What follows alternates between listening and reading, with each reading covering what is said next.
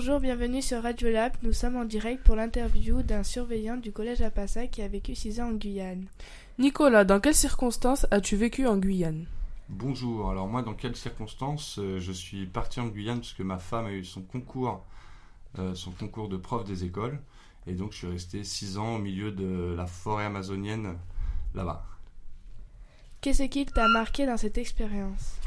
Alors tout d'abord euh, c'était un village bien reculé donc il n'y avait pas de téléphone, pas de pas d'internet. Et ce qui était marquant, marquant c'était la façon de vivre de chacun, de se laver. C'était un peuple qui vit encore à l'ancienne, qui vit de chasse, de pêche, et qui se lave encore dans le fleuve, qui fait sa vaisselle dans le fleuve. Donc c'était ça, c'était assez déroutant. Qu'as-tu fait sur place? Où vivais-tu Alors qu'est-ce que j'ai fait sur place? J'ai participé à l'ouverture d'un collège là-bas. Donc j'étais surveillant, puis après j'ai été euh, professeur de PS. Euh, où je vivais, bah, j'avais une maison euh, tout simplement au bord du fleuve, tranquillement avec ma femme. Quel est ton meilleur souvenir et ton plus mauvais souvenir? Alors mon meilleur souvenir, on va dire, j'ai fait un bon, un bon séjour. On est parti avec un ami de là-bas et, deux, trois autres personnes. On, est parti pendant six jours complets euh, en, jungle, où on est parti vraiment isolé, où on a dormi à la belle étoile en hamac. et on a chassé, on était entouré de, caïmans, de serpents et de singes on a passé six jours euh, à chasser.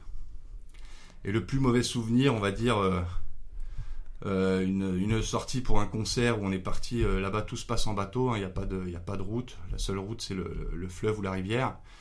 Et on partait pour un, long périple pour aller voir un, chanteur connu là-bas, un concert. Et puis on est, on n'a jamais réussi à arriver parce que dans, dans, les rapides de la rivière, on est tombé euh, le, bateau a chaviré, on a tous, on est tous tombés à l'eau, donc on a été euh, récupérés par des gens qui étaient au bord du, fleuve, donc c'était euh, pas très très marrant sur le coup, mais en y repensant, je rigole bien.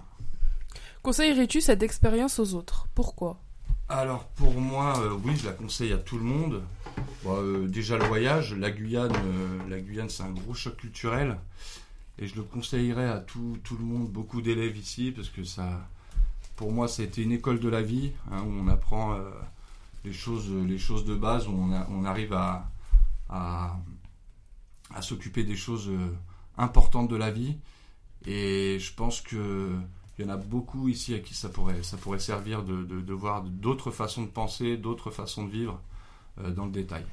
Un grand merci à Nicolas pour nous avoir fait partager cette aventure. À bientôt sur Radio Lab. Merci.